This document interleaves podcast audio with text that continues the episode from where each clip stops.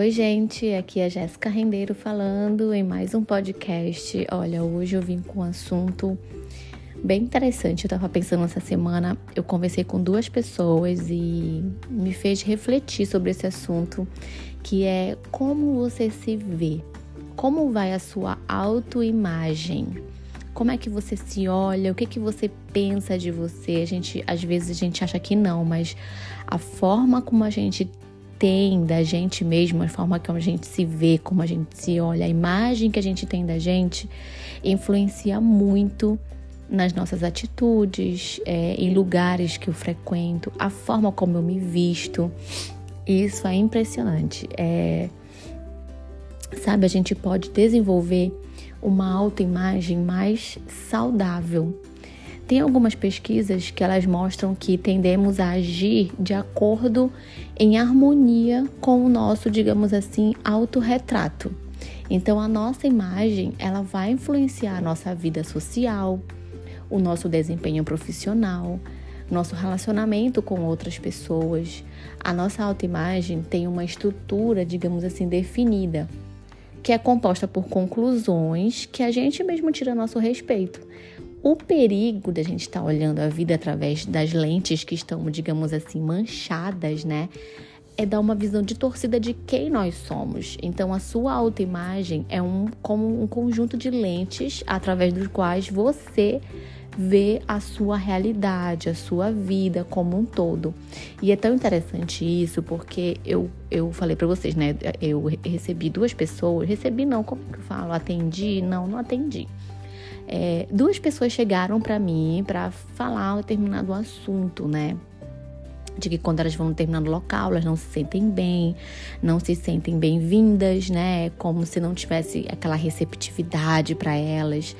E elas também estão passando por uma situação. As duas são mães que ficam em casa, então eu, pelo menos, percebi que eram pessoas, mulheres, né, que não estavam bem com a própria imagem. Então elas acham que o local aonde elas vão, ah, só tem gente que tem dinheiro e ninguém me convida para nada, ou então eu vou pro local tal e não me sinto bem, onde as pessoas possam me convidar para alguma coisa.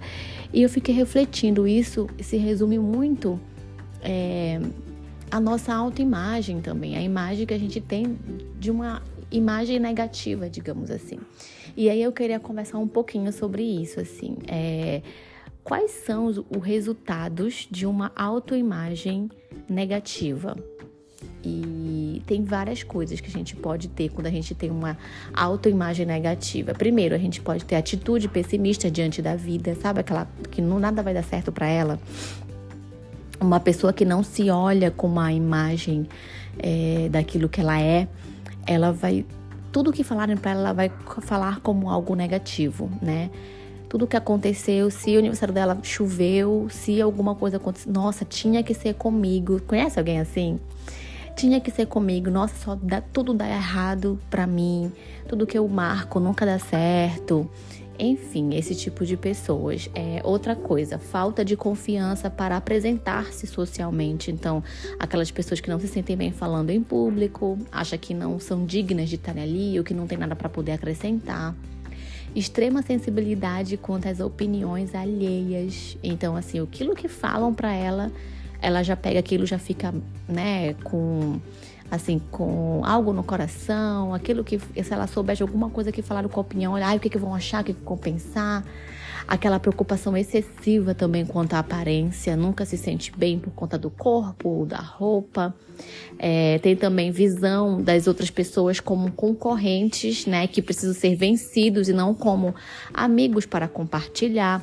Então, o tempo todo, não, tenho que vencer, eu tenho que me vestir para vencer a fulana de tal, né? Então, tem pessoas que pensam assim. Também tem aquelas pessoas que têm senso de masculinidade ou feminilidade direcionados apenas para conquistas sexuais, né? Então, aquelas pessoas que pensam que são as melhores porque vão para cama com tal parceiro. Tem mulher que também é assim, a gente vê mais homem, né, fazendo isso, mas tem mulheres também que praticam isso é, esforço para tornar-se alguém ou alguma coisa, em vez de relaxar e ter prazer em ser aquilo que você é. Então ela ela se esforça, nossa, ela acha que ela não é ninguém. Então, nossa, eu tenho que ser alguém. Ou seja, com roupas caras ou, ou bolsas ou é, com conquistas, sabe? Que ela acha que aquilo é espelho do sucesso com alguma coisa. Não, preciso ter um carro ou uma moto para um homem, né? Ou me vestir com um sapato X, porque eu tenho que me tornar essa pessoa, porque lá onde eu vou, todo mundo né, tem um padrão e eu não tenho nada, eu não sou nada, não vou nunca dar em nada. Então, essa é uma imagem distorcida de quem a pessoa é.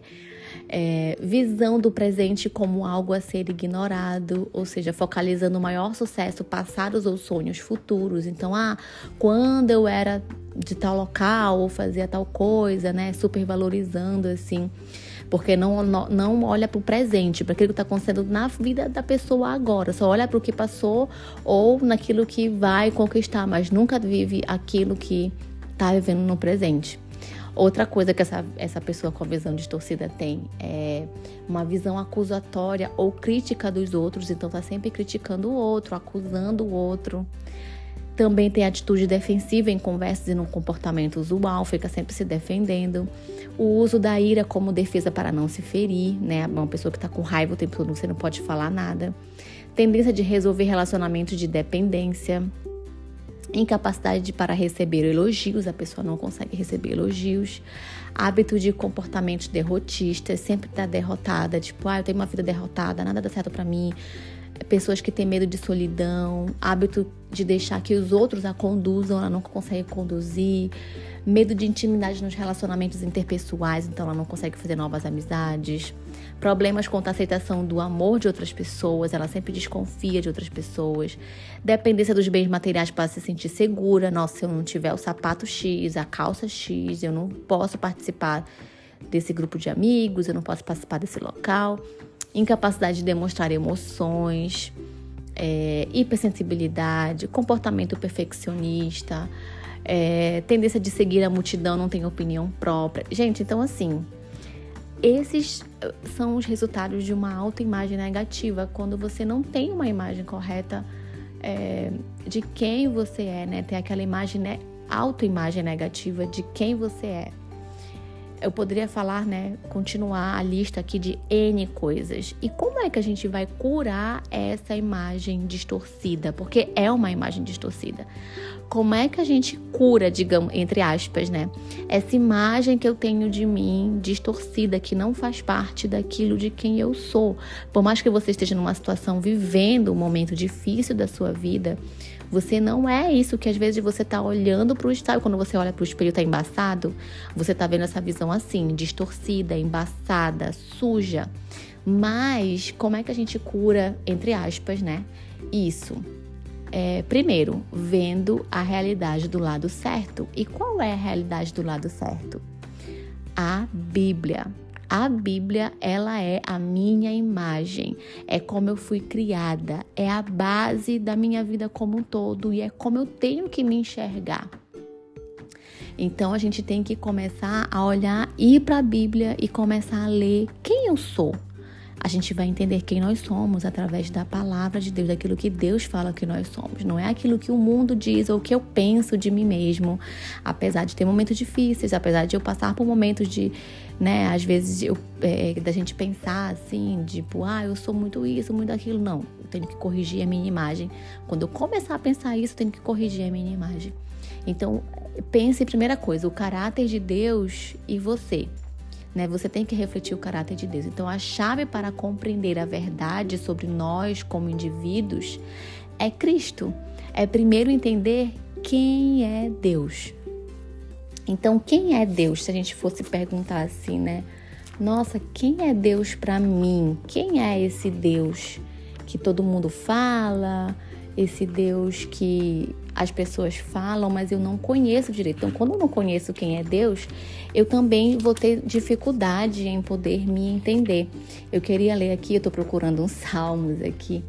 Lá no Salmos 24, deixa eu ver aqui, 24, 8, fala assim: olha, quem é o Rei da Glória? O Senhor forte e valente, o Senhor valente nas guerras. Né? Então, esse é o nosso Deus, né? O Senhor forte, valente nas guerras. E a gente tem que ver é, a gente tem que se olhar como Deus nos vê. Como é que Deus nos vê? Eu vou ler aqui um trecho lá no, em Efésios, capítulo 1, vou ler alguns versículos e depois eu vou destrinchando, digamos assim. Fala assim, olha, é, Paulo, apóstolo de Cristo Jesus, pela vontade de Deus, aos santos e fiéis em Cristo Jesus que estão em, em Éfeso. A vocês graça e paz da parte de Deus, nosso Pai, e do Senhor Jesus Cristo. Então, olha o que ele diz a partir do versículo 3. Bendito seja o Deus e Pai do nosso Senhor Jesus Cristo, que nos abençoou com todas as bênçãos espirituais nas regiões celestiais em Cristo. Primeira coisa, somos abençoados em todas as bênçãos espirituais nos lugares celestiais. Então você é abençoado.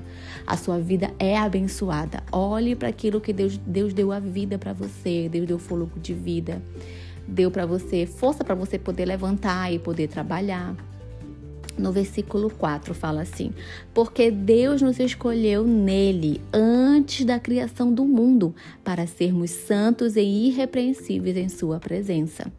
Nós fomos escolhidos, você foi escolhido ou escolhida. Tem homens que também ouvem né, meu podcast. Você foi escolhido antes da fundação do mundo para sermos santos e irrepreensíveis diante deles. No versículo 5, em amor nos predestinou para sermos adotados como filhos por meio de Jesus Cristo, conforme o bom propósito da sua vontade. Então nós somos predestinados para a adoção de filhos. Deus é de nos adotou.